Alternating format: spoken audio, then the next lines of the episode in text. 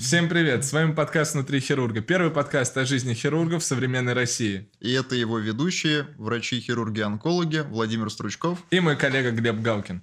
Сегодня у нас был очень интересный гость. Это мой научный руководитель, скажу сразу. Врач-хирург-онколог, доктор медицинских наук Берилаевич Станислав Валерьевич. Нам кажется, получился очень интересный выпуск. Мы обсудили вопросы становления хирурга, обсудили роботическую хирургию в России и в целом научную сферу деятельности в хирургии. Ну ладно, не будем тормозить. Давайте посмотрим лучше наш выпуск. Все подписывайтесь и смотрите подкаст «Внутри хирурга». Поехали. Спасибо, да. 6 утра мы начали. Стань лучшим кайфе, просто в кайфе. А потом я буду просто сидеть вот, пить виски. Лишний раз все поймут, что там не чай, колоссальные деньги, просто за колоссальные деньги. Ну, то есть уже хотите подвинуть меня, да, чтобы я ушел Ни в коем случае, уже, нет, да, да, я, я намек, намек понял. Очень приятно, здравствуйте. Спасибо большое, что вы пришли к нам. Поэтому давайте тогда, как в нашем подкасте заведено... Принято, да. Да, выпьем за нашу встречу и пожелаем нам хорошего времяпрепровождения. Спасибо, да. 6 утра мы начали, да. Ну, Ваше почти. здоровье, коллеги. Ну что, перейдем к вопросам. Да, не будем тянуть. Хотелось бы начать с такого основополагающего вопроса. Почему именно медицина? Как вы выбрали специальность и что вас подвигло на это? Ну, тут, наверное, все достаточно просто. Я пошел по пути наименьшего сопротивления, хотя э, в детстве у меня было, ну, в детстве, в том детстве, когда обычно ребенок принимает решение, кем ему стать, а, у меня было два пути. А, Один самый простой – медицина. У меня папа и мама оба врачи, папа хирург, мама невролог. А, Но в какой-то момент появилось второе направление. Э, Оно тоже не просто так возникло в моей семье. Бабушка моя была заведующий кафедрой иностранных языков, правда, тоже в медицинском институте на Дальнем Востоке. И вот тогда э, родители с бабушкой начали спорить, кем мне быть, и возникла дилемма. Либо врач, либо, то есть, либо мединститут, либо институт военных переводчиков. Мгм. А, перспективно, говорила бабушка, весь мир посмотришь, многие языки узнаешь. Но постепенно-постепенно, когда я стал как бы углубляться и понимать, с чем это связано, эта профессия, я понял, что это жесткая армейская дисциплина, а, это погоны. А, Я понял, что все-таки это не мое. В своей жизни я с большим трудом а, могу подчиняться таким необдуманным, да просто приказам, будем так говорить. Не очень сложно. Я могу работать, могу работать в команде, но мне нужно понимать, что я делаю, и мои действия должны быть как минимум изначально мне объяснены, а как максимум я должен понимать, что я делаю. И э, в этой ситуации быть, э, скажем так, военным человеком, а военный человек, я прекрасно понимаю, должен четко следовать приказам, не думая над, них, над ними. Я все-таки выбрал более, скажем так, демократичную, более м, свободную, скажем так, отрасль – это медицина. А если говорить о специальности хирурга, ну, тут здесь было достаточно все просто. Неврологом я быть точно не хотел, потому что для меня казалось, что, что связано с головой, с нервной системой, это вообще постичь невозможно и нереально. Это не изучен просто. Возможно, да. У нас даже ходила шутка, что голова э, дело темное, науки неизвестно. Это когда мы же неврологию проходили на старших курсах.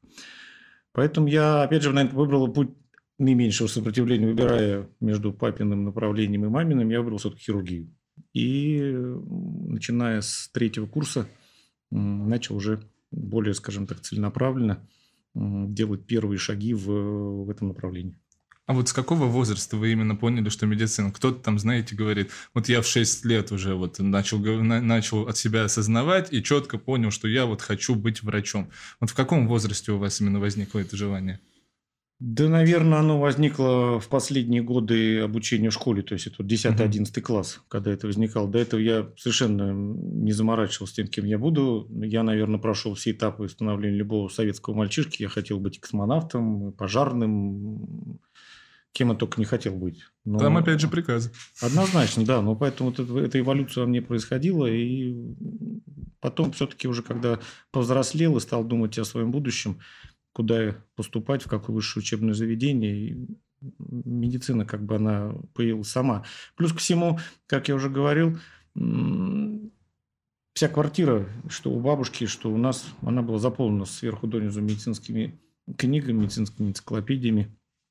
И помимо классической литературы всегда была вот эта медицинская литература. И мне всегда было интересно там полистать, посмотреть, увидеть совершенно какие-то адские картинки, которые меня никоим образом не пугали, и мне было мне даже, может быть, интересно понять, как в этом люди все разбираются. И, наверное, это как-то повлияло на меня в плане выбора. А вы помните, какую первую книгу медицинскую вообще вы взяли в руки и ознакомились с ней? Ты имеешь в виду в детстве? Да.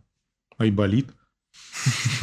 Все мы начинаем с этого. Не, ну я шучу, но если серьезно, это, наверное, была большая медицинская энциклопедия, второе издание. Ну, советская вот это, где 12 Конечно, томов. Там больше, там больше. больше, больше, больше. У меня было второе и третье издание. Вот я помню, папа с гордостью, в каком году, честно не скажу, принес третье издание в трех таких упакованных коробках зеленого цвета. Они были, они были с дисками. Угу. Вот. вот, наверное, первая книга, которая была. И, а также всевозможные там какие-то за, заметки, записки, тетради там родителей студенческие Мгм. просматривал тоже, сидя на полу. Там пытался аккуратно все запихнуть, чтобы никто не думал, что я это повредил, как и наследие, не дай бог, повре- нарушил. А вы сразу определились с- со специальностью в хирургии? Или какие-то сомнения были, раздумья?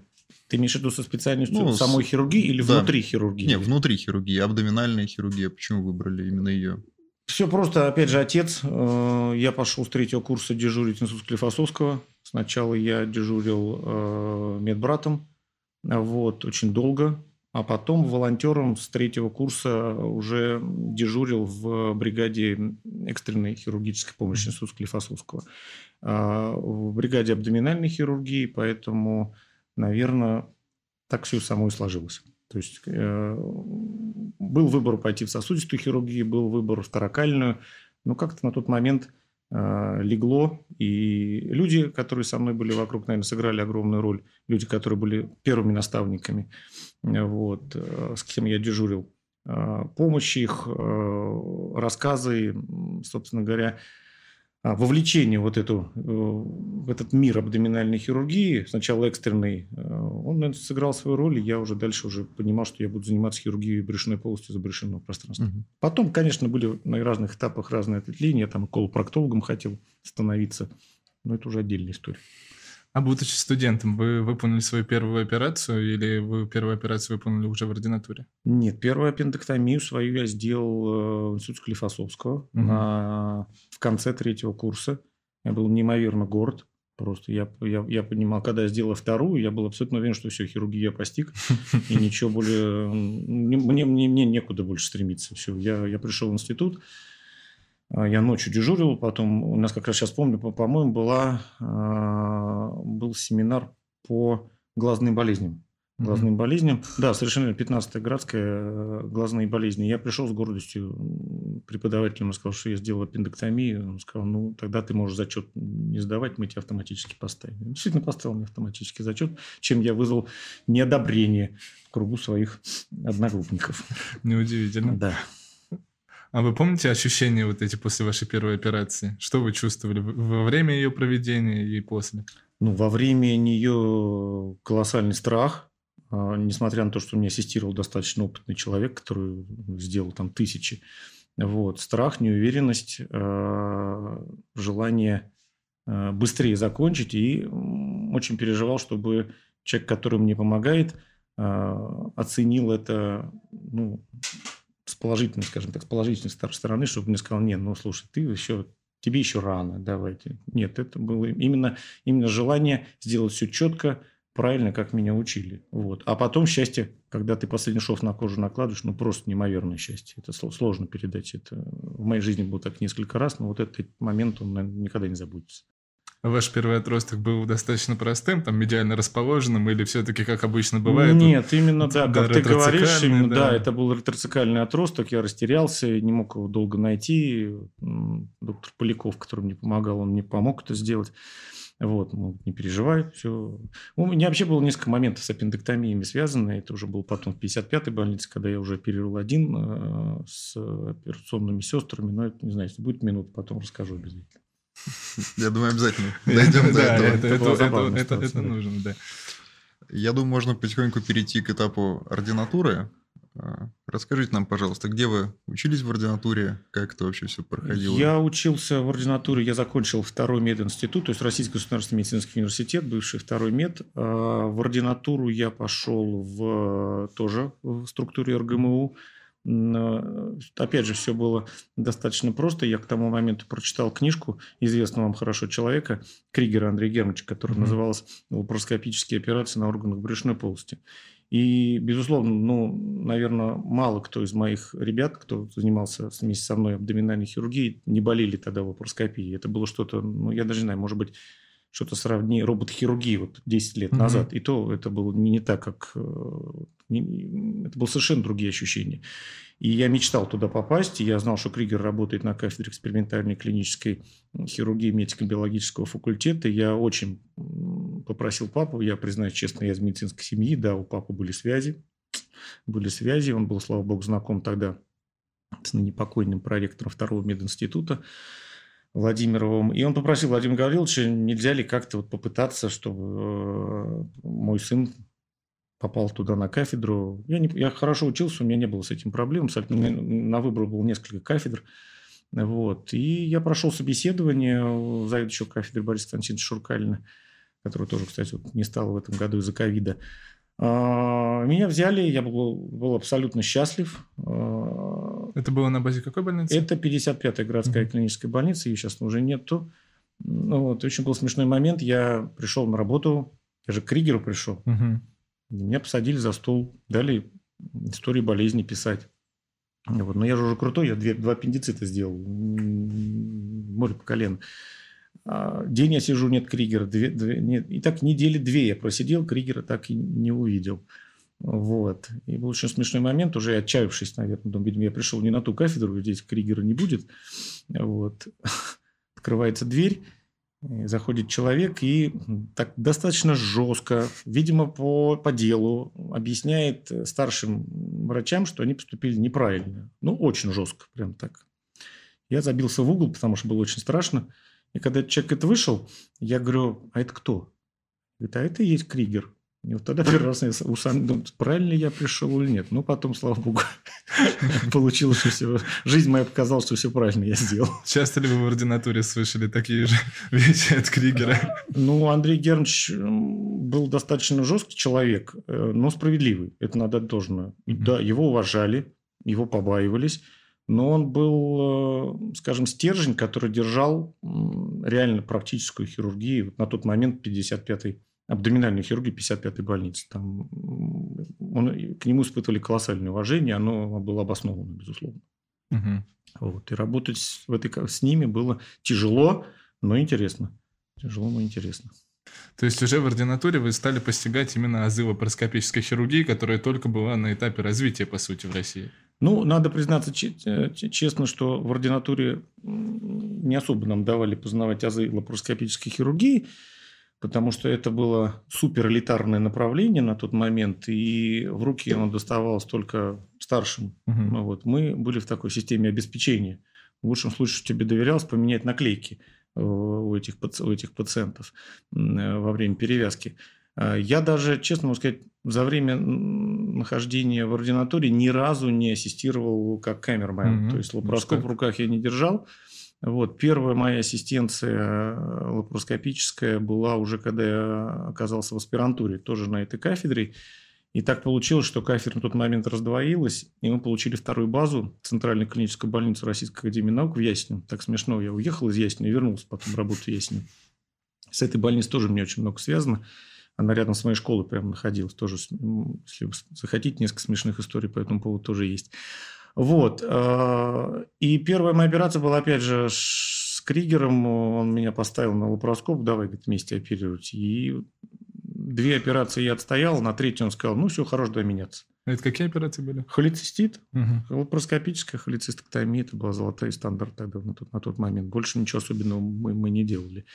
Вот. И вот этот момент, конечно, когда ты два раза отстоял, третий раз тебе доверяют оперировать, вот это был наверное, следующий момент, это сердцебиение, как вот аналогичный. На первом аппендициде, да? Да, да, да, да, совершенно было. Это было очень важно. Я прибежал тут же на кафедру, мне дали соперировать. Многим аспирантам давали uh-huh. это делать, но тут не повезло.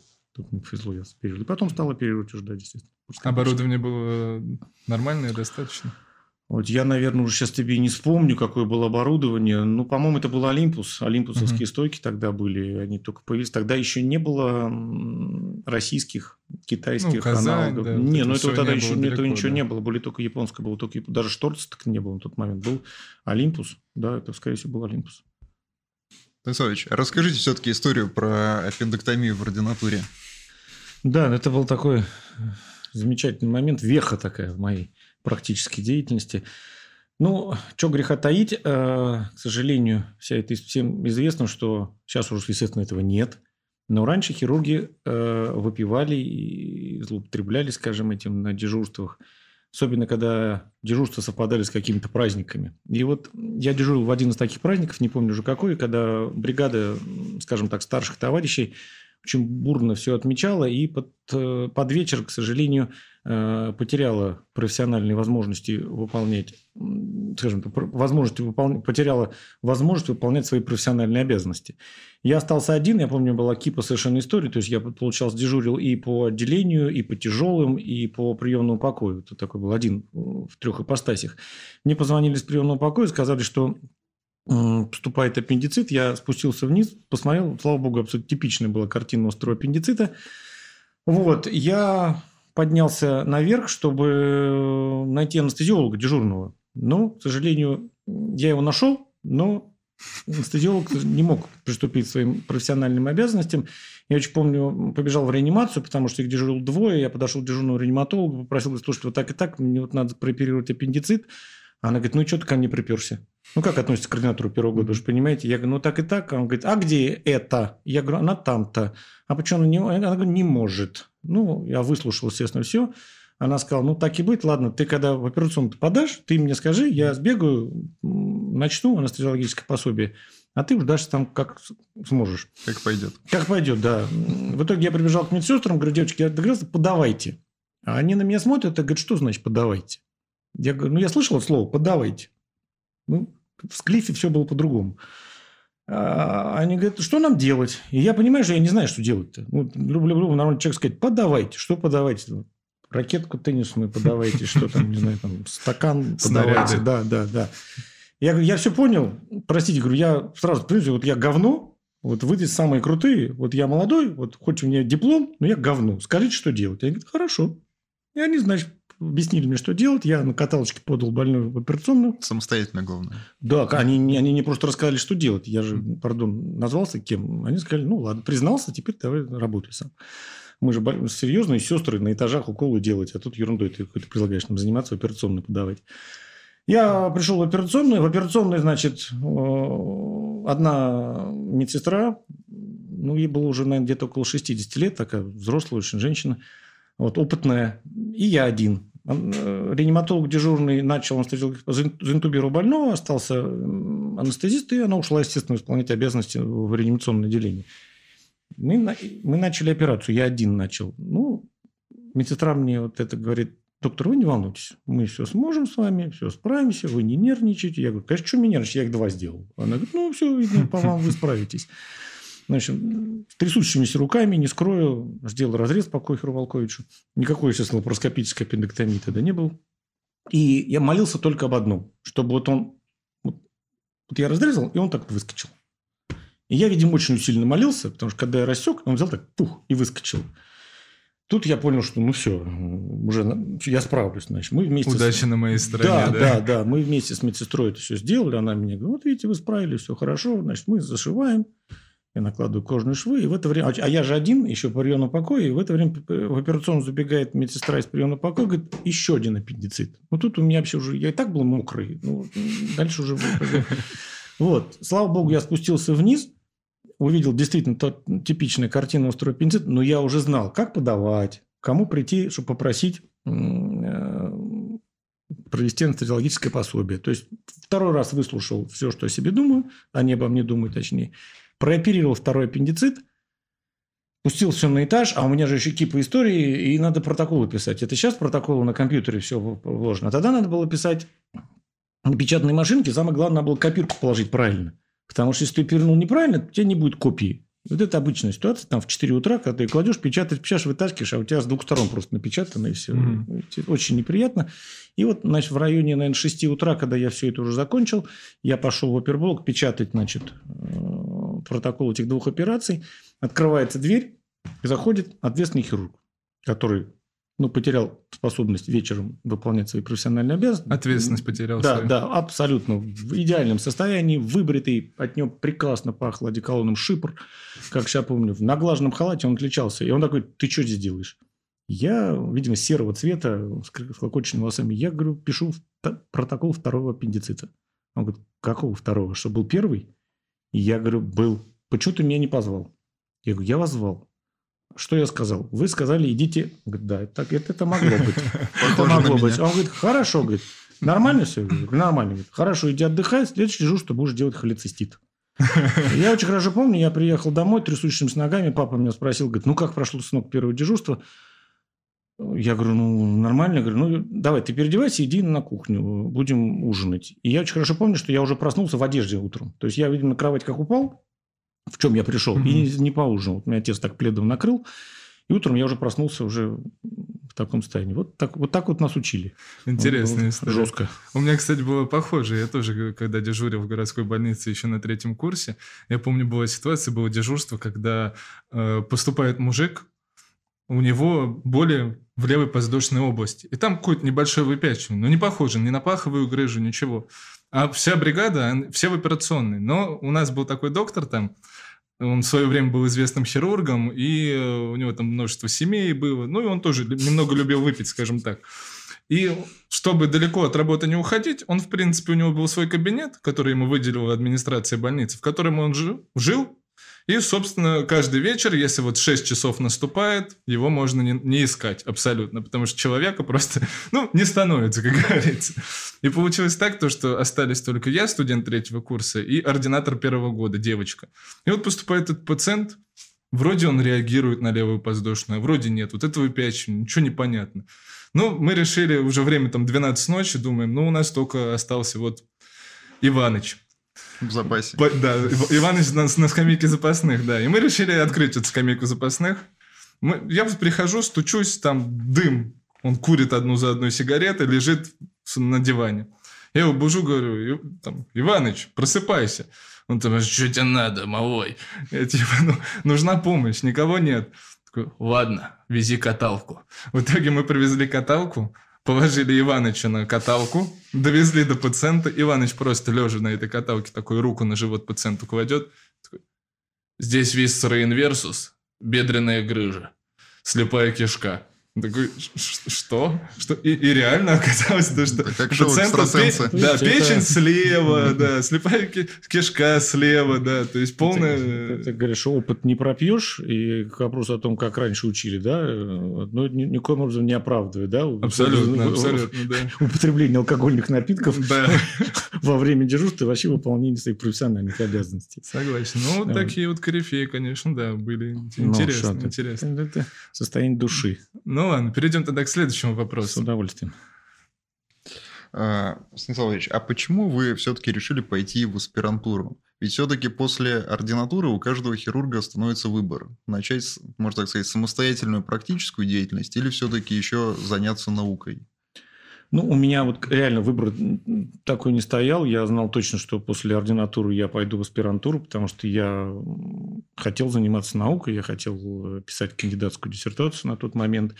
В ординатуре я уже начал заниматься наукой, я уже начал заниматься под эгидой своих старших товарищей проблемой кишечной непроходимости, в частности, спаечной кишечной mm-hmm. непроходимости а именно лапароскопического лечения кишечной непроходимости, лапароскопически ассистированного, а, участвовал в разработках алгоритма ультразвуковой диагностики спаечной кишечной непроходимости, что на тот момент считалось вообще, ну, как так, ультразвук при кишечной непроходимости. Рентген, да. Угу. Ну, а КТ никто не говорил, у нас тогда КТ не было, безусловно. Вот, поэтому мне это было безумно интересно. А, плюс ко всему, ну, так что получилось на кафедре, ну, в тот момент было людей, кто свободно мог пользоваться иностранной литературой, практически не было. Я был один из немногих, поэтому это было, было интересно. Мне давали задания, я получал информацию из... Помню очень хорошо, это сейчас в интернете. Тогда я ездил в библиотеку медицинскую. Вот. Долго-долго там по карточкам искал эти статьи, переводил их. Мы, мы как-то формировали вот то, то, то, что сейчас называется комплекс э, мероприятий, гайдлайнов, да, который совершенно на тот момент перевернул классическое понимание и классические подходы к лечению вот, кишечной непроходимости.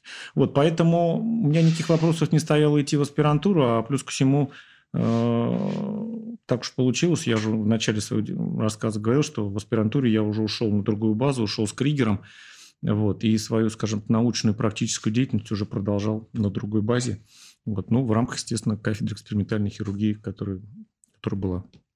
Так что вот так. А как вам далось ваше, написание вашей диссертации? Потому что многие говорят, то, что там вымучили кандидатскую диссертацию, ее нужно пережить, перетерпеть и так далее. Есть такое мнение вот у многих. Ну, а, я не могу сказать, что я ее вымучил. А, я могу, наверное, сказать, что мне было, во-первых, а, интересно этим заниматься. Mm-hmm мне было очень, э, скажем так, комфортно, потому что я ощущал поддержку старших товарищей. Э, на этапах, которые мне давали задания, давал результат. И, в принципе, к моменту вот формирования, собственно говоря, то есть вот начала написания диссертации – у меня все было готово. Я очень хорошо помню, я, у, меня, ну, у меня, в принципе, из докторской диссертации такая ситуация была. Я кандидатскую диссертацию написал за две недели. То есть к тому mm-hmm. моменту у меня уже вот, вот все было готово. Мне надо было только сесть, пардон, попой на стул и поставить перед собой компьютер. Тогда такой большой еще у меня был компьютер. Как называется? Жестким диском, который на полу стоял. Ну, да, да. Да, я сейчас вспомнил. Вот. И сел, и ее написал. Очень хорошо помню, что в то время у меня в комнате, я никого не пускал уже в комнату, у меня везде были по, по, по полу разложены, разложены копии статей. То угу. есть, вот, тогда не позволял в разных окнах открывать, потому что мне просто не хватало интеллекта на тот момент. Но вот эти все статьи у меня лежали. И такой тропинкой я подходил к этому компьютеру, если, не дай бог, кто-то из домочадцев случайно заходил там, не дай бог, нарушил порядок расположения этих статей, я жутко ругался, потому что это, соответственно, меняло совершенно... Там, Летообзор, все заново. Да, да, да, да, да, совершенно верно. Вот, поэтому я не могу сказать, что я измучил. Самое тяжелое было после защиты собирать документы, чтобы отнести их в ВАК, ну, это да. Вот, и получить вот этот диплом кандидата медицинского. Вот это был от АДО. Вот это я хорошо очень помню, потому что его, для меня вообще все, что с документами, очень тяжело. А тогда не было специальных, скажем так, помощников, как сейчас есть в этом, угу. в этом процессе. Вот это было очень тяжело. А так я как бы написал то, что я умел, я в этом участвовал, и для меня это не составило какого-то труда. Бывали какая-нибудь забавная история, связанная с вашей диссертацией? Забавная история, связанная с диссертацией. Ну, наверное, банкет. Банкет, посвященный этой диссертации. Он проводился в санатории Узком. Вот. Было арендовано усадьба Трубецких, потому что тот момент... размах. Нормально. Ну, это, это вам кажется, что это серьезный размах. На самом деле ничего там серьезного не было. Просто на тот момент финансовые возможности не позволяли арендовать там ресторан в отеле Хилтон или Мариот, как сейчас э, отмечают многие мои коллеги э, свои успешные защиты. А Скажу сразу, мы так не сможем. Не сможем? Ну, подождите, никогда не ставьте перед собой задачи, которые не можете исполнить. Надо, надо всегда стремиться к большему. Мы учтем. Вот. А забавная ситуация была. Э, доктор была одна на защите у меня. Она бывшая гимнастка. Вот. Э, очень радовалась моей, моей защите. И вот тогда э, она на моих глазах ну, реально меня, скажем так, не то что удивила, а вот перевернула вообще мой мир. Вот. Э, и многих мир перевернула. Вот. Она умудрялась, она встала на голову, делала ноги шпагатом, и вверх ногами выпила два стакана водки вниз головой. Вот Достойный. это был, да, серьезный. Это, было, это было самое замечательное на, на, на моей защите. А так каких-то забавных, простите, событий с моей диссертацией, да, наверное, не было. Наверное, не было. С кандидатской не было. Кандидатской не было. Ага. А как да, вот вы ага. считаете, вот в настоящее время, вот многие врачи сейчас считают то, что три буквы КМН абсолютно ничего не значит. И, в принципе, путь в аспирантуру – это там пережитки былого. Как вы считаете, нужно ли сейчас современному специалисту все-таки заниматься наукой и двигаться в сторону кандидатской, там, докторской диссертации? Понимаете, э, как я на это смотрю? Э, если ты пришел в медицину, и ты хочешь достичь каких-то вершин, да, каких-то этапов в развитии, то без, э, скажем так, вот этих вот ступеней, ну, трудно себе это представить, потому что в каждой системе есть свои шажочки и своя система координат. И если ты пришел заниматься хирургией, в частности, там, да неважно чем, опять же говорю, медициной, то вот эти вот вехи, которые ты должен пройти, кандидат медицинских наук, а, там, доктор медицинских наук, профессор, дальше там член-корреспондент, академик. Я не говорю, что это обязательно, но это те, а, те ступени, которые, с моей точки зрения, а, необходимо пройти, потому что если ты их проходишь по-честному, ну, что душой, душой кривить, да, мы все с вами знаем, что, к сожалению, в настоящий момент эта система несколько обесценилась, угу. к сожалению. Вот. Но если мы все-таки будем рассматривать с вами идеальную ситуацию, что происходит так, как должно происходить, то если ты становишься кандидатом наук по-настоящему, то это волей-неволей повышает твой бэкграунд как теоретически, так и практически относительно человека, который не кандидат медицинских наук. Если ты дальше начинаешь работать над проблемой, которая тянет на докторскую степень, угу. ты волей-неволей а, впитываешь в себя знания, которые до этого у тебя не было. Ты расширяешь свой кругозор, причем не только профессиональный, он вообще общего плана. А, и вот это изменение буквы – это просто как бы финал. Но на самом деле это, ну как бы объяснить, это как, может быть, такая печать, клеймо на каком-то очень высококачественном, дорогом товаре, за которым, э, если посмотреть историю, века или там десятилетия развития того или иного, тех или иных технологий, тех, там, как-то родового какого-то знания и так далее. То есть это ступени, к которым стремиться надо. Я не говорю, что каждый должен, боже упаси, стремиться и становиться доктором наук или профессором, боже упаси, все люди разные. Но если тебе это интересно, и ты если хочешь в этой системе быть выше среднего, и ты хочешь чего-то достичь, ну, надо играть по правилам этой системы. Угу. Другое дело, совершенно она несовершенна, но это, может быть, не нам судить, а, может быть, в том числе и нам. Но в рамках ну, существующих правил я считаю, что это совершенно нормально. Нормально, ну, и к этому надо стремиться. Это вам судить, да, в первую очередь, в том числе, учитывая, сколько вы рецензируете кандидатские диссертации, к сожалению, их качество периодически бывает не лучше, прям ну, скажем. На- наверное, да, ты прав. Ну, э, к сожалению, опять же, бытует такое мнение, что ну, надо человека защитить. Да, надо ну, человека да, защитить. Да. Ну, тут, тут это палка о двух концах. Я понимаю, что кто-то хочет быть обязательно кандидатом медицинских наук, но вот именно из-за той системы, которую ты сейчас затронул, что э, качество крайне низкое и любой ценой надо человеку дать эту степень, все девальвируется. Угу. А тут уже в рамках той, той, той проблемы, в которой мы вместе с вами живем, надо честно относиться к себе. Вот тебе что нужно? Чтобы ты только назывался КМН либо ДМН, либо ты будешь знать, что ты честно прошел эти этапы, ты действительно являешься профессионалом в этой проблеме, ты действительно э, родоначальник, либо один из первых, кто начинал это направление, если мы говорим там о докторских направлениях и так далее. Это действительно честно. И твои друзья, если первый, вот ближайший твой круг, три человека знают, что это по-честному, это самое главное.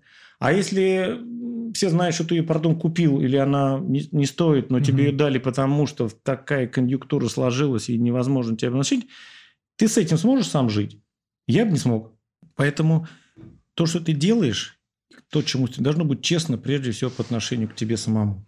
Если ты понимаешь, что ты себя не... Ведь ты можешь обмануть кого угодно. Угу. Многих людей. Но себя самого ты никогда не обманешь. И если ты вот встаешь с утра, бреешься перед зеркалом, понимаешь, что ты настоящий, там, профессор, академик, я не знаю, там, кандидат, кандидат наук, наук. хотя бы. Какая разница, неважно кто, но ты честно, это, твой, это твоя вершина, и ты на нее взошел. Вот тогда это супер. А все вот эти моменты, э, скажем так, неофициального получения тех или иных регалий я не приемлю. Я просто это не приемлю. Самое смешное, что все же об этом знают. Да, да. Самое, вот. Если ты готов вступить в, долг, в сделку со своей совестью и жить дальше, ну, опять же, право твое. Но в моей системе координат это недопустимо. Станиславович, а как сложились ваши первые годы самостоятельной работы после аспирантуры? Вот эти первые годы становления как хирурга. Где вы работали, чем занимались? Ну, у меня достаточно, наверное, может быть, не очень интересный путь был. А, я э, за все свое время поменял очень мало места работы. Я начинал, как я вам рассказывал, во втором меди, то есть я работал сначала, а, после того, как я закончил аспирантуру, даже в рамках еще будучи э, аспирантом, я уже был сначала старшим лаборантом на кафедре, потом я, закончив аспирантуру, стал ассистентом кафедры, э, потом доцентом кафедры, э, а потом в 2000, если я не ошибаюсь, да, 2000, конец 2007 года – начала 2008 это переход в э, Институт хирургии Вишневского. То есть, в настоящий момент мое нынешнее место работы. Вот, поэтому э, как она складывалась? Ну, наверное, э, может быть, достаточно типично. Тут я вот не могу похвастаться какими-то перипетиями, там, переходами из одной клиники в другую.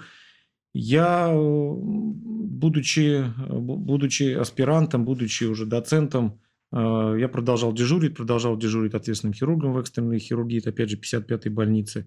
Вот, я даже когда перешел в Вишню, я еще первый год, ну, не мог привыкнуть к такому спокойному, размеренному образу жизни планового хирургического учреждения. Я вообще не понимал, ну, как ты приходишь, и у тебя те же самые больные, которые ты вчера их оставил. А не вся палата новых пациентов. Да. Ты всегда приходишь, понимаешь, так лотерея. Так ты сегодня выписал всех, хоба, там все новые. И mm опять ты не знаешь, что с ними делать. Вот. А тут э, вот этот спокойный, размеренный порядок работы, он, конечно, первые годы э, очень меня тяготил. Но я не привык просто к этому. Сейчас уже перестроился, конечно. А тогда мне хотелось драйва. Мне хотелось, чтобы все менялось, чтобы что-то случалось, чтобы кто-то куда-то бежал, чтобы были какие-то экстренные моменты, чего, конечно, вишни этого не хватало. Вот, поэтому я продолжал дежурить. А, мне это нравилось. А, ну, вот, наверное, уже где-то до, до 2010 года. 2010 года я продолжал дежурить в экстренной хирургии.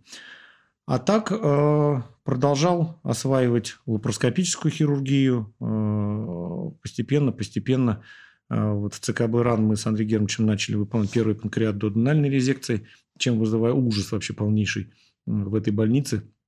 Как сейчас хорошо помню, э, диагноз мы ставили на основании э, ультразвукового метода исследования. Вот никто не поверит, наверное.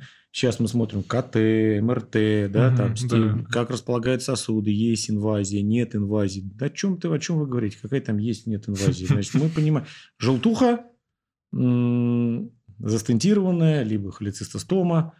И по контрольному ультразвуку есть образование в головке поджелудочной железы. Что за образование? В живот Никто... войдем, разберемся. Тип того, да, совершенно верно. Вот. Мы делали, ну, надо дать должное, ни разу мы не ошиблись, всегда это был, слава богу, рак поджелудочной железы. И это первое мое, скажем так, знакомство с большой хирургией. Совершенно по-другому оперировали, конечно, вот, нежели чем сейчас – и по длительности, и по этапу восстановления этих пациентов. Потому что ну, для людей, которые, в частности, даже для реаниматологов, когда мы ввозили этих пациентов, это был просто ужас и непонимание. Но, опять же, ни одного человека не похоронили. Все, все, все пациенты выписались. Вот. А потом, когда э, по целому ряду, скажем так, причин шеф перешел в Вишню, его позвал Владимир Дмитриевич Федоров. Через некоторое время я уже перешел в Институт Вишневского, ну а дальше уже, скажем так, путь мой становления, наверное, уже он уже был связан исключительно с Институтом Вишневского, с плановой хирургией, с более интенсивной интеграцией в хирургии поджелудочной железы, онкологические вмешательства. Хотя, опять же, первое время э, мне было очень тяжело, потому что я привык, ну, давайте будем честны, там, львиная доля всех моих хирургических вмешательств были там лапароскопические холецистектомии, аппендэктомии, кишечная uh-huh. непроходимость, а вишни этого нет. Uh-huh. Вишни этого нет. И было, было очень тяжело. Было, во-первых, это отношение. Я вроде бы кандидат наук уже пришел, а там были такие же люди, кандидаты наук, но они с точки зрения теоретической подготовки и знания вот этих аспектов хирургической панкреатологии, в частности, они, конечно, были на голову, на две головы выше меня. Я очень сильно комплексовал, и я помню прекрасно, что я по возможности я закрывался в кабинете, читал, читал, читал, читал постоянно, чтобы хоть как-то дотянуться. Потому что когда меня с важным видом на конференции кто-то из докторов, а покажите, пожалуйста, нативную фазу. Что такое это нативная фаза? Как ее показать? Куда надо нажать? Вот, все было ну, не просто, но в то же время я понимал, что будут вставлять шпильки, будут подкалывать, что мы тут пришел из экстренной хирургии, ничего кроме аппендицита, холецистита не умеет делать, а мы тут, мы элита, элита угу. российской хирургии. Вот. Поэтому я не обижался никогда. Я у тех, у кого мог, кто был более открытый, у кого можно было учиться, я старался чему-то научиться. Почитать, подсмотреть. Вот потом появилась возможность выезжать, смотреть, соответственно, на, скажем так, на обучение. Вот. Ну и так далее. Я думаю, что если начнут рассказывать, я все ваши вопросы... Ну, понятно. Да, да они... Перехватите. Перехвачу, да. Я не хочу отнимать у вас хлеб в этом плане. А часто ли вы вот ездили на стажировки, особенно в зарубежные клиники? И какая самая запоминающаяся для вас стажировка была? Ну, а, основные такие поездки были связаны уже с появлением да Винчи. То есть, когда Владимир Ильич Федоров, да, до робота да Винчи, когда в 2000, в конце 2008 года вот это счастье совершенно на нас упало, и появился робот. Я очень хорошо помню это переустановление, когда не было понятно, будет, не будет, будет, не будет. Я, конечно, сидел там, пальчики крестиком держал. Я очень хорошо помню этот момент, когда пятничная конференция, я дежурил. Поэтому ответственный хирург всегда сидел на первом ряду. Ну, собственно, как и сейчас, вы ну, знаете. Да. И Владимир Дмитриевич Федоров, спускаясь по лестнице, ну, я увидел, я встал, здоровался, он так сел рядом со мной, говорит, слушай, говорит, слушайте, прошу прощения, никогда на «ты». Да, вы знаете, да, да. Владимир Дмитриевич Федоров никогда ни с кем на, на «ты» не разговаривал со своими коллегами. Слушайте, Станислав Валерьевич, вы понимаете проблемы? Говорит, я говорю, какие, Владимир Ильич, проблемы? Говорит, похоже, робота, говорит, не будет. Я говорю, ну да, говорит. Ну, говорит, давайте вы тогда займетесь анализом хирургических осложнений. Я уже даже не помню, ну, естественно, я уже это не слушал все, потому что ну, у меня все, скорость, скорость тоска все. полнейшая, я вот. И ровно через неделю ситуация как-то резко изменилась, и вот этот робот приехал. То есть, это было счастье для меня. И вот, собственно говоря, когда он появился, поехали, пошли первые поездки. Первые mm-hmm. поездки. Первая поездка – это был Страсбург, Иркат, наверняка всем хорошо ну, известно. Ну, конечно. Вот, он э, запомнился тем, что мы очень много пили французского вина на, на радостях, вот, и при этом нас пытались все время выгнать из этого обучающего центра, а мы не уходили. Он говорит, достали эти русские, потому что все приезжают, отзанимались и уходят. А мы сидели, сидели, сидели. Я даже... Получилось так, что а, мы с профессором оставались, и мы на машине потом поехали через Германию. Поэтому у нас не было самолета, привязанности, привязки mm-hmm. к э, рейсу. И я очень хорошо помню, я с каким-то там человеком договорился, смог не зная французского. Он мне говорит, я говорю, мы можно еще останемся тут на часа на три, на четыре. Упорством, получается, Ну, больше. практически, да, упорством и еще одним таким полулитровым предметом. Он сказал, вопросов нет, оставайтесь, не проблема. Вот я, вы только сказать, когда я приду, свет после вас выключить. И я очень хорошо помню, что я вот эту поросенку вот этого, я, ну, я разобрал на запчасти. Просто раз, разобрал на запчасти. Две, две, две системы стояли, Андрей Геннадьевич перевел на одну, я на другую. Вот это, вот это, я, я, я помню, я удалил все. Сшил все с чем угодно. Пищевод с прямой кишкой, там, ну, условно говоря, шучу, конечно. Но это был, это был экстаз. Это был экстаз, это, было, это, это нравилось. Вот. А дальше, ну, много было поездок. Были поездки с первыми докладами. Вот, э, запомнилась поездка в Швейцарию. Мы ездили. Один это был самый первый доклад. Мы вышли с аэропорта, э, подошли к таксисту, сказали, вот нам вот в эту гостиницу. Он сказал, я вас не повезу. Я говорю, почему нас не повезете? Он говорит, ну, не повезу. Он был, по-английски не разговаривал человек. Оказалось, что это гостиница прямо в аэропорту. А-а-а. Вот. И, ну, наверное, наш таксист повез бы через город весь. Вот, абсолютно. Сделал бы денег нормально. По двойному счетчику. Да. да, а честный швейцарский таксист сказал, что же я повезу. Вот. Я очень хорошо помню первый доклад. А, Игорь Евгеньевич Ходьков был на докладе. Вот. То есть, угу. это, только вот все это начиналось эмоций было очень много, и, скажем так, верили в то, что Большие перспективы, большие новый перспективы, мир. новый мир, да, новые, новые технологии. Ну, в принципе, так и есть, но просто сейчас это превратилось уже, забегая вперед, в абсолютную рутину, в хороший современный хирургический инструмент, который нужно использовать по показаниям, как мы все с вами знаем. Угу. Вот. А поездок, да, поездок, поездок было много и по России, и по, скажем так, дальнему нашему зарубежью, СНГ, скажем так. Вот, очень Восточные республики, Южные любили всегда принимать. Кормили сильно много. Вот. Так это же хорошо. Это да, это да.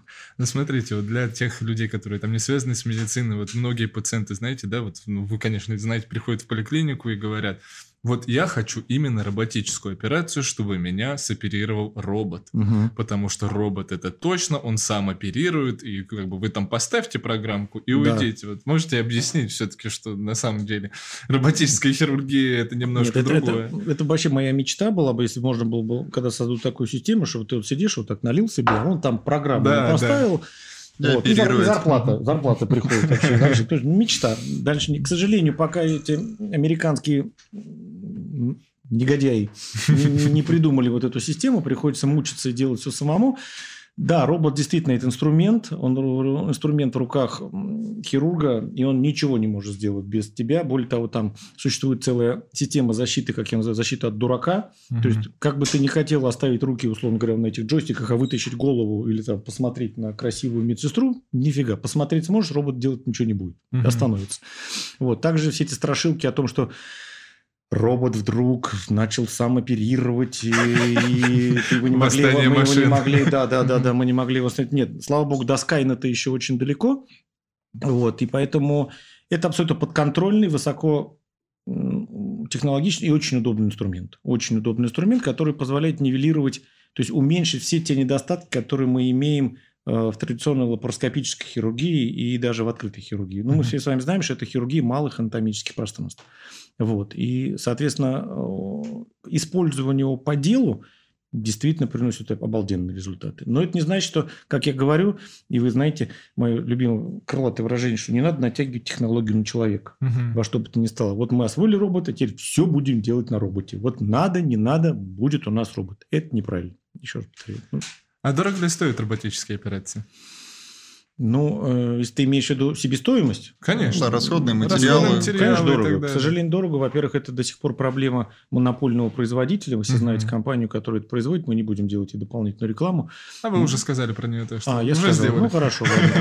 Вот. Действительно, это очень дорого. Плюс ко всему, все это производится там, Ну да. продается за американские рубли. Система посредников выстроена таким образом, что достаточно большой процент прибавляется сверху.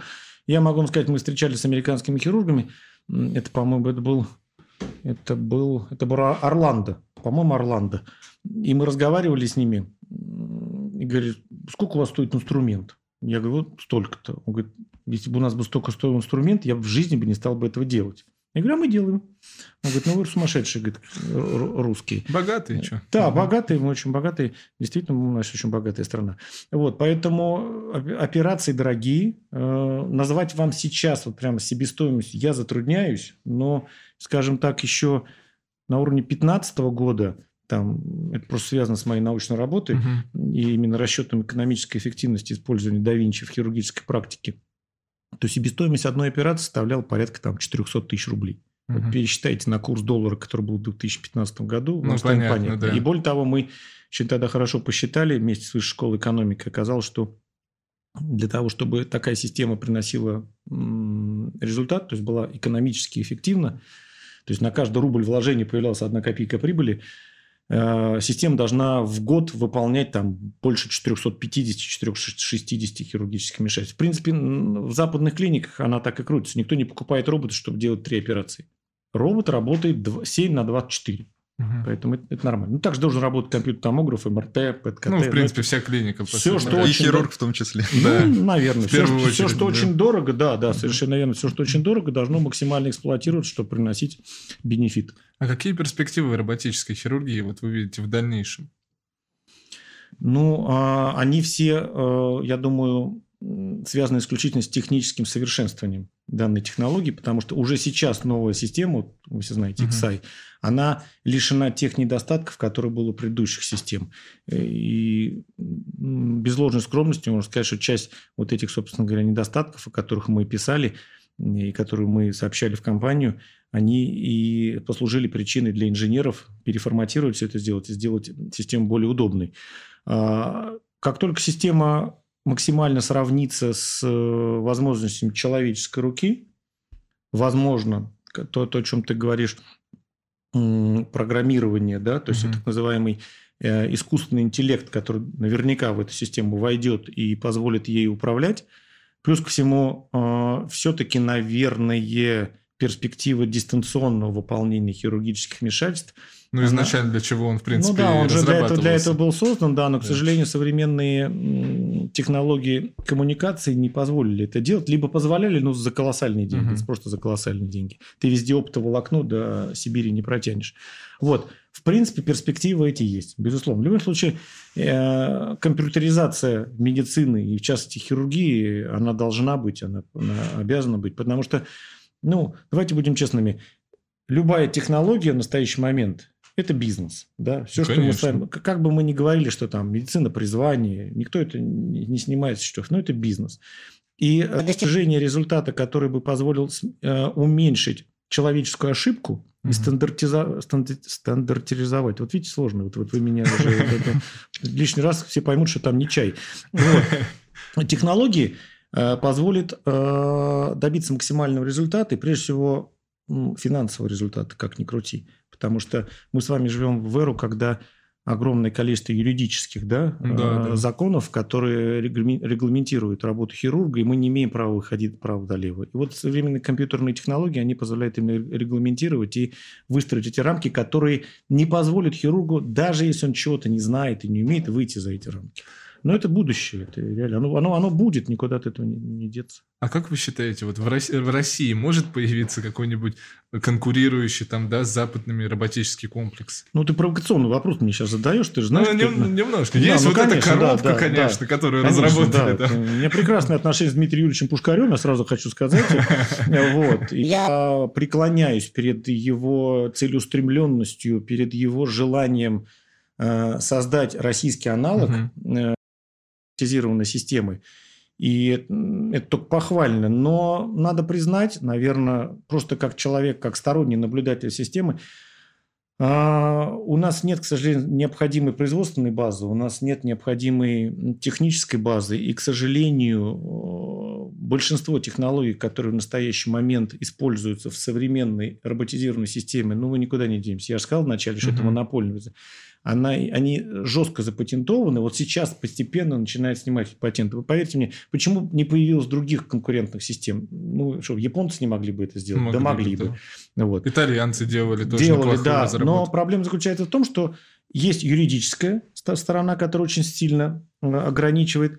Ну и надо признать, что, к сожалению, Россия не является в настоящий момент, к сожалению, передовой державой по именно высоким технологиям. А что самое главное, тиражированию этих высоких технологий. Мы наверняка, если вложить какие-нибудь колоссальные деньги, если какой-нибудь человек захочет инвестировать, мы сможем создать что-то. У нас, слава богу, еще, наверное, и мозги остались, и программисты, и технари, и инженеры, которые могут стать. Но вот дальше тиражировать вот это дело, Ну, понятно. с этим большие проблемы. А, слушайте, идеи, э, если человек пытается их реализовать, это здорово. Только похвально. Михаил хотелось бы вот немножко назад вернуться, С удовольствием. а, наверное, к вашему приходу в Институт хирургии Вишневского. Так. А Как вы начали поджелудочной железой заниматься? Это было как-то осознанное решение или вы просто так А сложилось? у, меня, у меня не было другого выбора, Глеб, понимаешь, в чем дело? Я же тебе рассказал, что я, я пришел и думаю, господи, надо, надо сидеть спокойно, оперировать холециститы. Вообще нормальная тема, никто не умирает, никто не кровит, все отлично. Но, опять же, система э, регулирования и также система госпитализации, опять же, так сказать, маршрутизации, как сейчас это модно говорит, пациентов Института Вишневского, не позволяла мне выполнять то, что я хотел. И опять же, понимаете, я столкнулся, вот называется, нет худа без добра. И с учетом того, что львиная доля пациентов это были пациенты с поджелудочной железой, более того, когда я начинал, а, процент э, хронического панкреатита был просто колоссальный. Вот сейчас мы, мы видим ну, значительное снижение. То ли Мгм. Люди меньше пить стали, что ли? не знаю. Более может быть. Может быть, да. Может быть, да. может быть, люди стали пить более качественные алкогольные напитки, потому что ну, я в своей жизни мало видел людей, которые пьют хорошие напитки и э, с хроническим калькулезным панкреатитом приходят к хирургам. Все-таки это более такой определенный да, уровень алкоголя, э, если вообще его назвать алкоголем. А что касается э, количества пациентов, возможно, просто эта технология стала более тиражируемой. И все-таки хронический панкреатит это значительно, ну, с моей точки зрения, сейчас уже с высоты своего опыта могу сказать, что эти операции значительно, конечно, проще, нежели чем операции по поводу онкологических заболеваний э, поджелудочной железы. И ну, вы прекрасно понимаете, что даже первая операция, одна из первых операций в хирургическом отделении, где оперируется поджелудочная железа у молодого хирурга, это что? Это операция Фрея, продольный панкреат юна, резекция головки, продольный панкреат юноанастоmoз. То есть у нас сочетается самая такая mm-hmm. простая операция. По всей видимости, это связано и, и уменьшение этого количества связано с тем, что э, все-таки работа просветительская за, за последние 10-15 лет была проведена колоссальная, и во многих клиниках стали делать эти оперативные вмешательства. Не всегда правильно, э, не всегда так, где нужно, но стали делать. Ну и плюс расширились возможности эндоскопии, гастроэнтерологического Это лечения, отдельная головная числе, боль, да. да. Ты знаешь, это отдельная головная да. боль. Это вот именно возвращаясь к тому, что я сказал, любимому термину натягивание технологий на пациента. Да, да, да. Да, да потому да. очень многие люди у нас считают, что если можно где-то проковырять какую-то дырочку, ставить туда трубочку, то все, все сразу поможет. Все, все сразу поможет. Это лучше, чем и это лучше, чем ничего. И вот тут включается обратная ситуация, которую говорил Владимир. Зачем делать большой разрез? Ну вы что, мы вам сейчас через дырочку камушки достанем. Да, да, да. Это не достали. Ну, и тогда вам куда? Панкреонекроз. Да, вам к врачам тогда. Уже мы уже все, что смогли сделать. Там уже не к врачу. Ну, ну к врачам, но к специфическим. Не будем, да, не будем, не будем об этом говорить. Да, да, да. Заводич, как известно, хирургия поджелудочной железы связана с большим количеством тяжелых осложнений. И ни для кого не секрет, что каждый хирург тяжело психологически переносит осложнения у своих пациентов, переживает из-за этого. Расскажите, как вы с этим справляетесь и переживаете эти моменты? Ну, ты прав. Я думаю, это не только хирургия поджелудочной железы. Вообще осложнения очень неприятная часть работы хирурга. Как я их переживаю? Ну, тяжело. Я вообще человек очень такой э, эмоционально переживающий, э, далеко не всегда я могу это показать на людях, хотя иногда это, это видно, особенно команда моя это видит. Вот. А зачастую это обычно происходит, э, когда я остаюсь один, и э, вот эта работа, скажем так, над собой, она сначала носит такой действительно эмоциональный, такой просто переживающий человек сидит и страдает, что у него ничего не получилось. Но этот момент надо быстро переходить к моменту анализа ситуации. И я для себя уже очень давно выработал такую стратегию, что если что-то пошло не так, то прежде всего надо разобраться, что ты сам сделал не так, либо не сделал. И это привело к такому-то конкретному эпизоду, то есть то, что мы называем осложнением. И э, это крайне важно, потому что если ты разобрался, если ты нашел эту вот причину, либо стечение этих обстоятельств, я, моя одна из моих любимых фраз, что система характеризует не возможность совершения ошибки, а реакция на ошибку. Соответственно, если э, ошибка возникла, ошибка возникает у всех, кто работает. Ошибок не возникает только у тех, у кого кто, кто не работает. Сначала ты анализируешь сам, ты находишь причину в себе, ты находишь, что ты сделал не так. Потом очень важно сесть с людьми, единомышленниками, с которыми ты работаешь, и с ними это обсудить. Очень важно это обсудить с учетом, если ты говоришь хирургии поджелудочной железы, то э, ну, я, может быть, не очень типичный хирург в данной ситуации. Я э, считаю, что особенно в хирургии поджелудочной железы хирургическая часть составляет там процентов 40 от силы 50. А огромное значение имеет вот это, скажем так, командная работа, то, что сейчас модно называть мультидисциплинарный подход. И обсуждение с людьми, которые могут совершенно под разным углом зрения рассмотреть данную, данную проблему, очень сильно помогает. И благодаря этому, как мне кажется, очень многих ошибок мы в настоящий момент не повторяем. И вот этот протокол, который мы для себя ввели – лично для, опять же, для себя, для людей, которые работают со мной, он, он реально работает. Он реально работает. Именно разбор, разбор каждой ситуации, понимание, что мы сделали не так, и где-то фиксация этого, чтобы в следующий раз этого не повторить, ну или, по крайней мере, минимизировать повторение этого. А так, безусловно, да, переживаю, переживаю сильно. Вот, поэтому стараюсь максимально делать все для того, чтобы минимизировать риск и соблюсти вот это современное понятие хирургической безопасности. Многогранное, из которого складывается не только из э, твоего рукоделия, а из огромного количества моментов. Вот. И, ну, там, скажем, коллеги мои, доктора, которые со мной работают, они зачастую знают, да, что я могу требовать какой-то мелочи, сказал, да ладно, что там, господи, Валерьевич требует, нахрен это нужно, да, там, ну, ну, мне прям, вот, я не могу, я, я, я хочу, чтобы все было правильно, вот прям вот, прям вот идеально. Не всегда это получается, это просто невозможно, чтобы получилось идеально. Но вот из этих мелочей складывается дисциплина и в результате результат. И если ты вот из, из маленьких-маленьких кусочков все делаешь правильно, в целом получается, как мне кажется, хороший результат. Ну, вот, вот так вот, наверное. Бывают а так... ли вообще у вас выходные? Ну, конечно, у нас у всех по, по Конституции есть два выходных дня, суббота, воскресенье. Что касается непосредственно нашей работы, то сложно, потому что, ну, скажем так, система работы в нашем отделении построена таким образом, что э, мы вынуждены быть, э, что называется так, duty on call 7 на 24. Сейчас, конечно, уже не так, слава богу, у меня уже есть люди, которые в состоянии делать многие вещи, и мне не надо приезжать. Тот же самый тут мой дорогой, хорошо мой любимый Евгений Александрович Ахтанин, да, который уже теперь э, может, я могу ему позвонить, честно сказать, Жень, слушай, давай ты. Он говорит, конечно, и все. И он поехал, а я сижу дома на диване, понимаете? Там вы, опять же, да, уже, все, уже выросли, уже можете кучу вещей делать которые раньше там мне приходилось приезжать. То же самое было, на самом деле, в моих отношениях с Андреем Германовичем. Раньше он ездил там, потом в какой-то момент, я очень хорошо помню этот период, я звоню, говорю, Андрей Геннадьевич, у нас кровотечение, как сейчас помню, панкреатодональная резекция, там тогда не было эндоваскулярной хирургии, uh-huh. еще мы не начинали. Он мне спокойно говорит, вы, говорю, приедете? Он говорит, да нет, ну хватит. Это, давай иди делай сам эту экстирпацию, пора. И я поехал. Ну, что делать? Надо же когда-то это было начинать.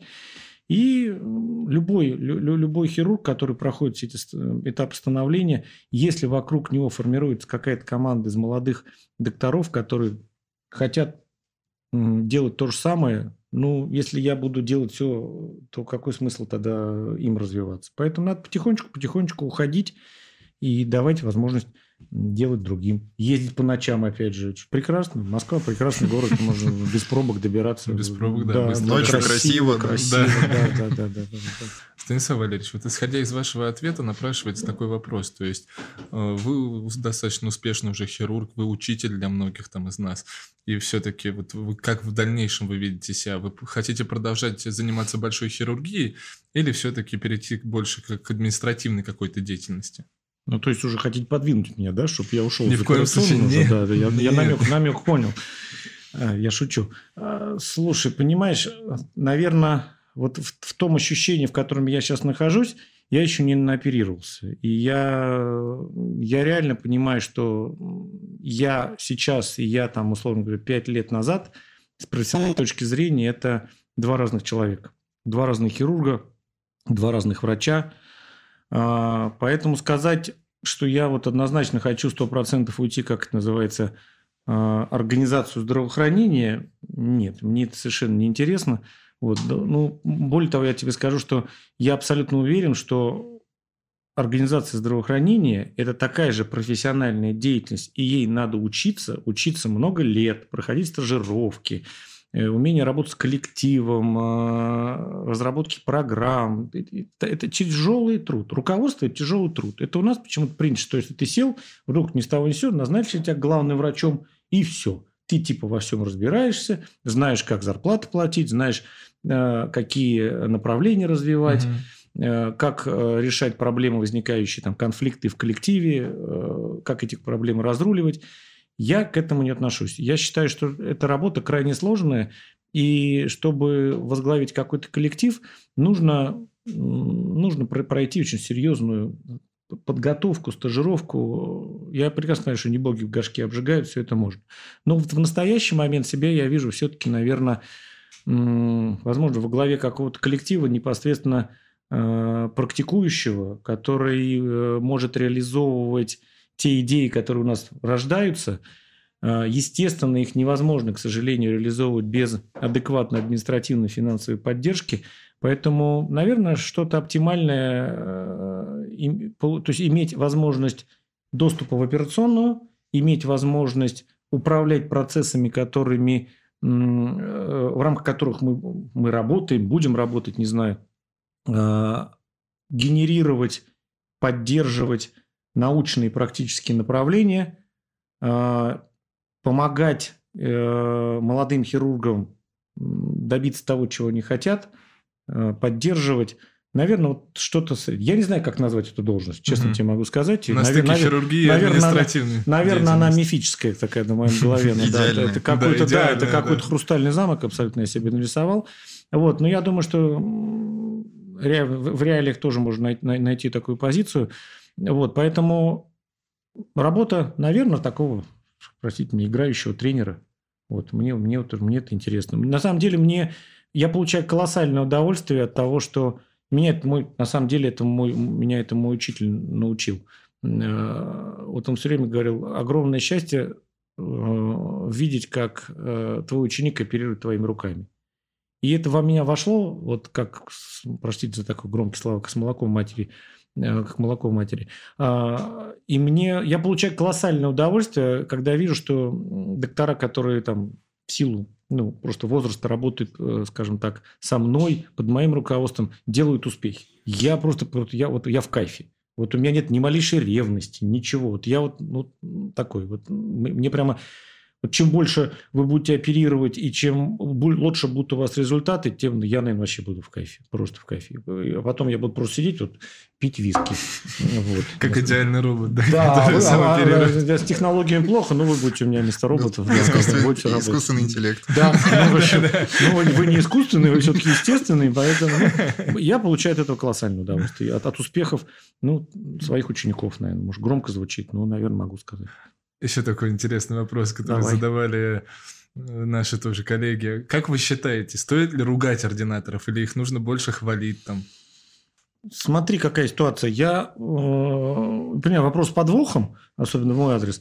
Вот. А, да, ну ладно, я все понимаю. Вот. Э, как я уже сказал, достаточно эмоциональный человек, но я опять же, я все время над собой работаю. Если я совершаю ошибку, я опять же ухожу один и думаю, нет, Стас, ты не прав, что ты на него орал, ты сорвался, там, неправ, ругал его.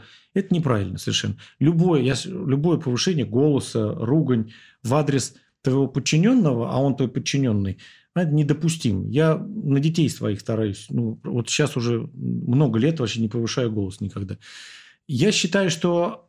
Э, что значит ругать? Я считаю, что ты должен показать человеку, что он совершил ошибку, ты должен ему об этом сказать. Я считаю, что э, ты не просто должен на него там какие-то рестриктивные меры э, относительно него э, произвести. Ты должен ему объяснить, что он был неправ, а, э, показать ему, что он неправ, объяснить ему, почему он был неправ, соответственно, показать ему, как он должен в этой конкретной ситуации в будущем действовать, и, э, скажем так, на первый раз простить. Ну, ничего там страшного нет.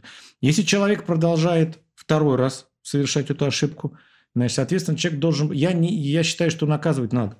Я, ну, не что там, не телесное наказание, ничего там. В, в нашей системе координации существует определенное наказание для хирурга, да, который там, ну, там, отстранить от операции, да, там, э, лишить там чего-то там, возможно, доступа к чему-то. Но чтобы человек сам подумал и понял, что вот он лишен чего-то по причине своей ошибки. Угу. И э, если человек это продолжает, продолжает совершать, ну, наверное, с таким человеком лучше расставаться, потому что мы все-таки с вами не в детском саду работаем, угу. мы все взрослые люди, и от того, что я на 10 лет, условно говоря, старше там, или 15 лет старше своего ординатора, он взрослый человек, он закончил мединститут, он имеет высшее образование, он через два года получит диплом, который позволяет ему юридически быть заведующим отделением. Но какое право имею на него кричать, унижать, там, называть земляным червяком? Я должен, он пришел сюда для того, к нам, ну, чтобы я вам показал, как работать. Все совершают ошибки. Вопрос, ты как реагируешь на эту ошибку? Вот. Ну, кричать неправильно. Вот, но там, коллеги поддерживают меня, которые со мной работают, что они говорят, что лучше бы он орал, потому что когда он шипеть начинает тихо, спокойно. Это самое голос, страшное, это не, самое не страшное, могу соврать. Да. Да. Вот, поэтому я понял, что лучше тихо, спокойно, как говорится, объяснить, что человек не прав такими шипящими. Вот, и если человек понимает, он поймет, как говорится, это педагогика. Ничего с этим нет. Это очень тяжелая наука. Очень тяжелая. Да. Очень требует очень много усилий над собой прежде всего. И над учениками.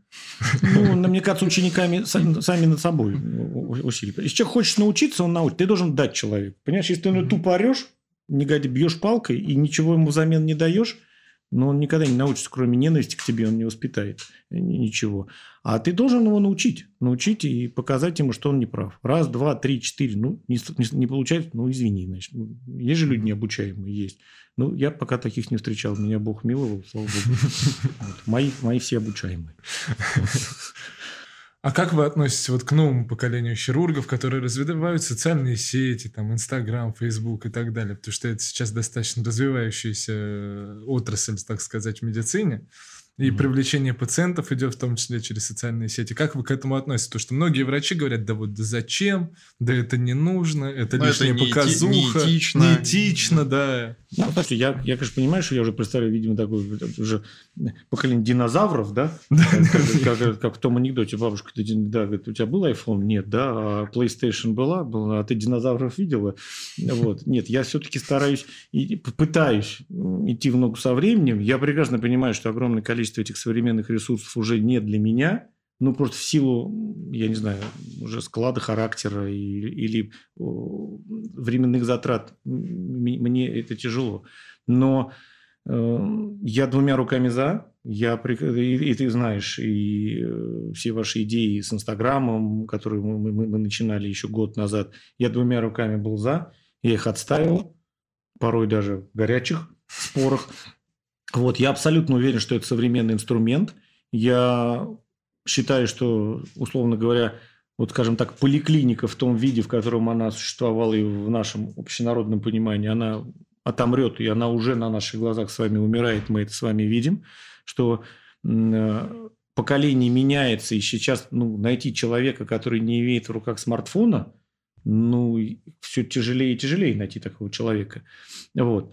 Поэтому вся жизнь переходит в интернет, переходит в социальные сети, совершенно другая система коммуникации. Я помню, мы начинали, вот, Дженни, да, мы делали сайт. Вот. Сейчас это стенгазета. Это то же самое, что я повешу вот сейчас в своем кабинете стенгазету и напишу, какой я классный, и как я здорово могу делать такие операции. Много человек прочитает эту стенгазету, я и те, кто ко мне уже придут в кабинет. КПД – это рекламы, ну, наверное, отрицательная. Нулевая, да. Нулевая, если не отрицательная. Поэтому сейчас надо понимать, что появление вот этих новых ресурсов – это колоссальный шаг вперед, и надо успеть на них скачать. Надо успеть... Нет, безусловно, есть какие-то рамки моральные. Вот. Там, не надо использовать там инстасамок для рекламирования, рекламирования хирургии поджелудочной железы. Ну, возможно, это хорошая Кстати, идея, да. Я согласен, нет. Как, да, ребята мои подходили, мне показывали, Станислав, ну что вы ругаетесь? Ну, у нее там полтора миллиарда подписчиков. Я говорю, я говорю, ну как-то по-другому, в другом контент, другой контент. Но все равно, понимаете, они ко мне подходят, и я же слышу, они мне объясняют, говорят, ну это дает результат дает результат, ну, значит, надо его делать. Ничего криминального в этом я не вижу, и надо это развивать и, и двигаться в этом направлении. Только, естественно, это, ну, уже, надо я признать, это уже не дело таких, как я, 45-летних седых товарищей. Это ваши. Ну, это вы тоже на себя наговариваете. Ну, уже, что ты, мне 45 лет, я не наговариваю. Я тебе паспорт могу показать. Не сомневаюсь. Да. Э, а какие у вас увлечения помимо работы? Ну, хороший вопрос. Эта работа практически э, лишает тебя каких-либо увлечений. Вот. А, а если говорить так, что чем, чем я занимаюсь? Ну, я всегда любил спорт. Я всегда занимался спортом. С детства я бегал на лыжах, э, занимался карате. А, потом достаточно долго я уже, на протяжении многих лет я как называть, фитнес, хожу в спортзал. Э, стараюсь это делать как можно чаще. А зимой это горные лыжи – вот, но, к сожалению, из-за этого ковида вот, два сезона ну, мы да. пропустили. Э, летом плаваю в море. Вот. Вот какие еще виски хорошие люблю, вот, которые вы мне налили, прям не буду рекламировать марку, неправильно, да. Вот, поэтому, наверное, так читать, как только дает свободное время, читаю. Читаю. Вот в отпуске э, читал. Вот прям лег и читал, читал, читал, читал, прям вот кайф. Профессиональную или больше художественную? Не, боже упаси, ну и в баню профессиональную нет. Я читал... Не знаю, в нашем чате регулярно от вас всякие статьи присылаются, даже когда вы в отпуске. Да? Ну, так что... Это бот, это не я, это бот. Станиславович, а вы верите в то, что хирургическая удача является значимой частью успеха в хирургии? Или считаете, что больше все-таки важен твой опыт, твои навыки хирургические? Слушай, я вообще считаю, удача – это очень важный компонент не только хирургии, а вообще жизни. Ты знаешь, это, это, очень хороший анекдот, да, что на, на «Титанике» все были богатыми, да, угу. но не все удачливыми. Да? Ну, большинство было богатыми, угу. да, но далеко не все удачливыми. А, хирургическая ли вот удача? Удача встретите по жизни людей, настоящих друзей, которые тебя не предадут, которые единомышленники, которые будут с тобой плечом. Я вот считаю, что я удачливый человек, потому что э, мне повезло, и в настоящий момент у меня, может быть, немного друзей и близких мне людей, но люди, которые рядом со мной, они, собственно говоря, и являются тем идеалом, который я для себя нарисовал. Это преданные, честные и ответственные по отношению ко мне, прежде всего, люди. Я стараюсь быть таким же ответственным по отношению к ним. Вот. А вопрос в том, что как говорится, ну, легкая рука у хирурга или нет, да, это все да, трансформируется, да, да, да. там, удача, неудача. Ну, наверное, есть. Но я в своей жизни, да, я видел людей, которые вот что бы ни сделали, ну, просто беда. Вот казалось, да, господи, ну, вот он вроде делает, вот все, ты даже ему помогаешь. Угу. Все нормально. Бац, через, через сутки анастомоз развалился. И ты сам думаешь, господи, ну ты же ему помогал, мы все же делали правильно. Не знаю, наверное, какая-то... А бывает человек, что бы не сделал, вот просто вот да, в совершенно да, жутких условиях, там у него это не работает, то не работает, ничего не... И все прошло, как победители не судят. Наверное, есть, конечно. Но это, это, это вещь, которая, наверное, уже от Господа Бога или там от Вселенной. Мне не проанализировать это сто процентов. Не знаю. Кстати, интересно вот ваше мнение. Недавно был такой случай в одном известном онкологическом учреждении. Доктор в Твиттере написал о том, что женщинам в хирургии не место, и для них физический труд э, – это слишком тяжело, именно поэтому. И после этого в администрацию пришло письмо о том, что он был неправ, женщинам в хирургии самое место, и этого доктора сразу уволили. А вот как вы считаете, есть ли место женщинам в хирургии? Провокационно. Да. Сет провокационных вопросов, начиная с Пушкаря. А, ну, давайте будем честны, в современном мире гендерные профессиональные различия ну, это плохо. Это плохо. Я считаю, что э, если женщина хочет, то ей нельзя этого не дать. Если она хочет быть хирургом, значит, она должна, она, пожалуйста, она ничем не отличается от мужчины, она должна пройти все эти этапы становления, которые проходит мужчина-хирург. Я вообще не понимаю в этой ситуации различий. Просто давайте быть честным откровенным, почему это считается более мужской работой. Ну, действительно, это тяжелая работа. Это работа, которая позволяет, не позволяет тебе, ну, наверное, а, опять же, сейчас быть в системе, пардон, этих традиционных ценностей, которые угу. сейчас очень активно часто пропагандируются в нашей стране. Ну, действительно, ты живешь на работе, но если человек хочет и для него, для нее, если мы с вами говорим, вся женщина, это цель, я не вижу в этом ничего плохого. Другое дело, что, конечно, это лишает женщину э, кучу всяких прелестей, оставаться прежде всего женщиной, постоянно быть там красивом макияже, там, да, иметь возможность там, носить какие-то красивые наряды, условно говоря. Ты все время в этой робе, да, вот эти в, этом, в, этой, в этой пижаме. Как в тюрьме. Ну, может быть, да, может быть. Тяжелый труд, ответственный, который выматывает, который... Э, да любого... Какая разница, мужчина, женщина, выматывает любого.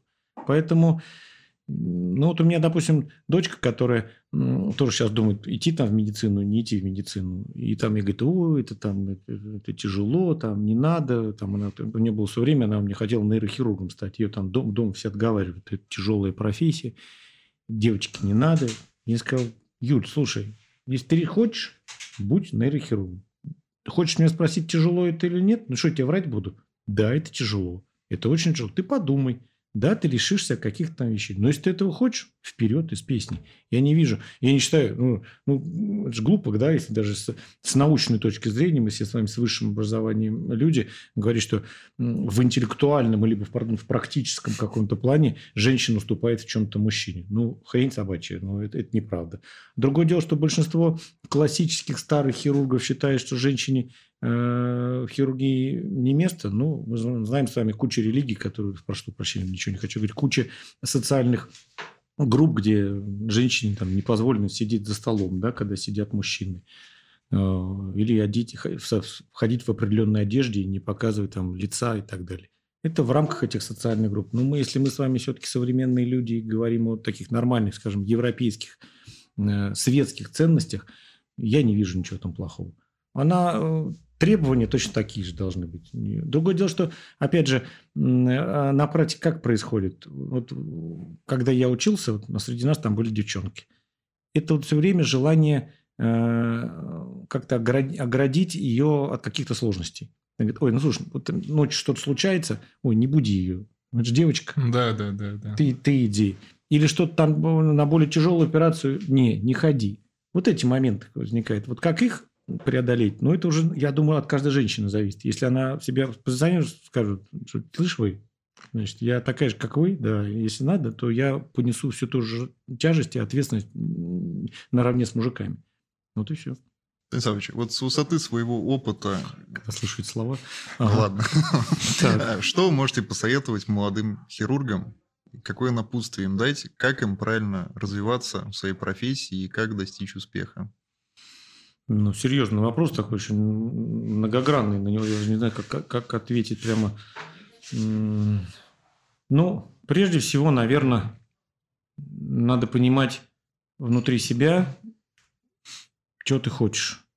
Если ты этого хочешь, и ты действительно понимаешь, осознаешь, что хирургия твое, хотя иногда это может поменяться потом на самом деле. А, поэтому, если на каком-то этапе ты решил стать хирургом, если мы говорим с вами о молодых хирургов, о молодых хирургах, выстраивай в голове план а, и старайся следовать этому плану. А план состоит прежде всего из того, что не надо себя жалеть, а, надо быть пытаться максимально, максимально использовать все современные ресурсы, источники, чтобы получить теоретические, прежде всего, знания.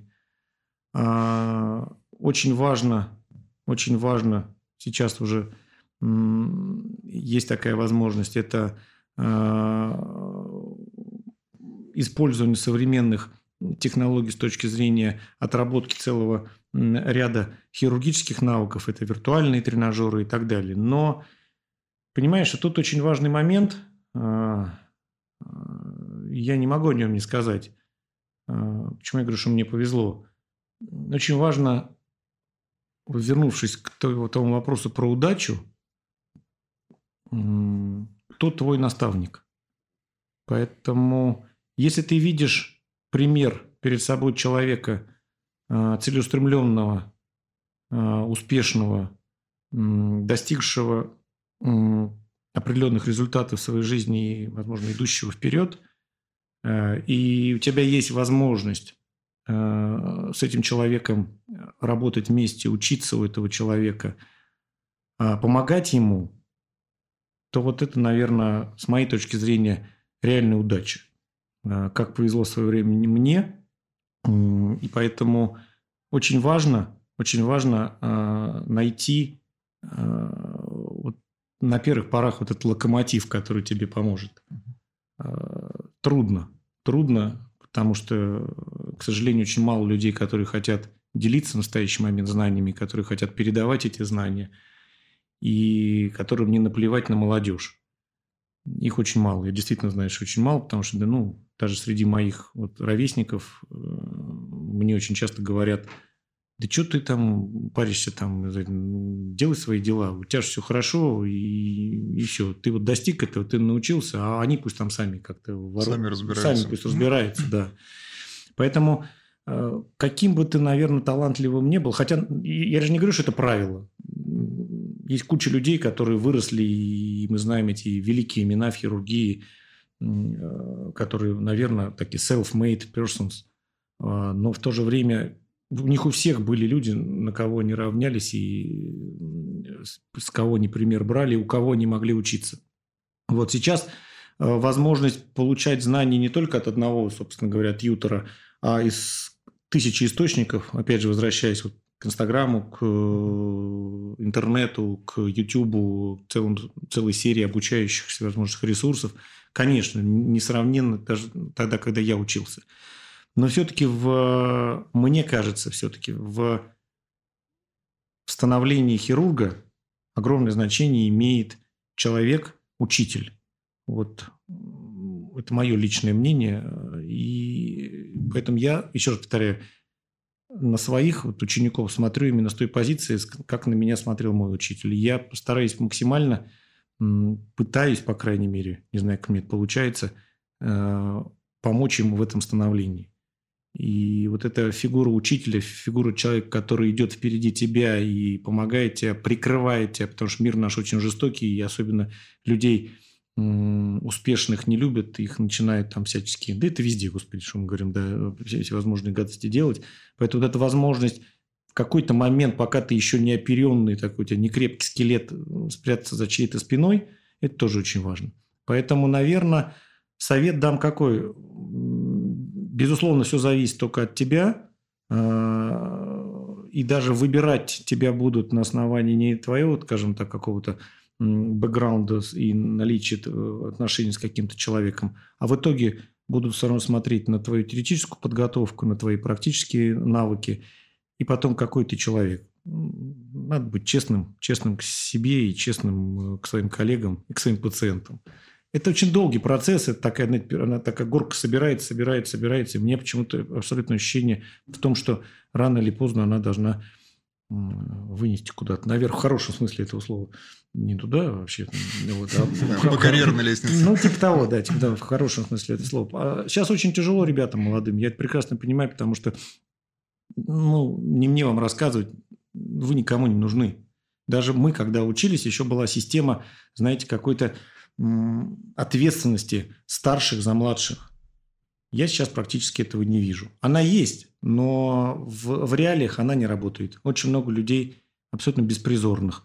И не потому, что они не хотят ничего делать, да и не просто никто не хочет заниматься. Они болтаются сами по себе и зачастую прибиваются не к тем местам, и им прививают совершенно не те принципы, они видят не те авторитеты. И с этим очень часто сталкиваешься. К сожалению, это, опять же, там монетизация всего, всеобщее э, желание во что бы то ни стало заработать, выжить – это неправильно. Это абсолютно неправильные подходы. И, но, к сожалению, большинство, очень много молодых, часто хирургов, они клюют на эту удочку. Желание быстро заработать на чем-то легком, и потом на это легкое сесть, и вроде у тебя копеечка капает, ну и бог с ним, и ничего делать дальше не надо. И вот это убивает развитие.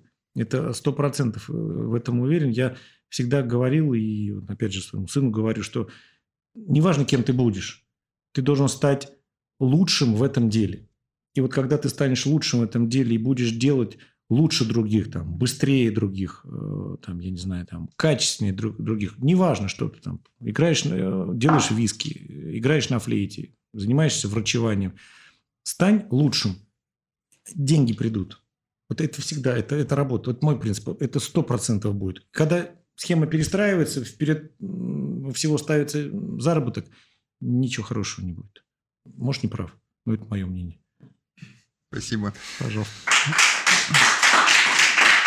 Ладно, спасибо большое вам за беседу. С удовольствием. За великолепно. приятно. Да, вы, мы узнали очень много нового. Ну, в первую очередь, конечно, наши слушатели. Я думаю, им это должно понравиться.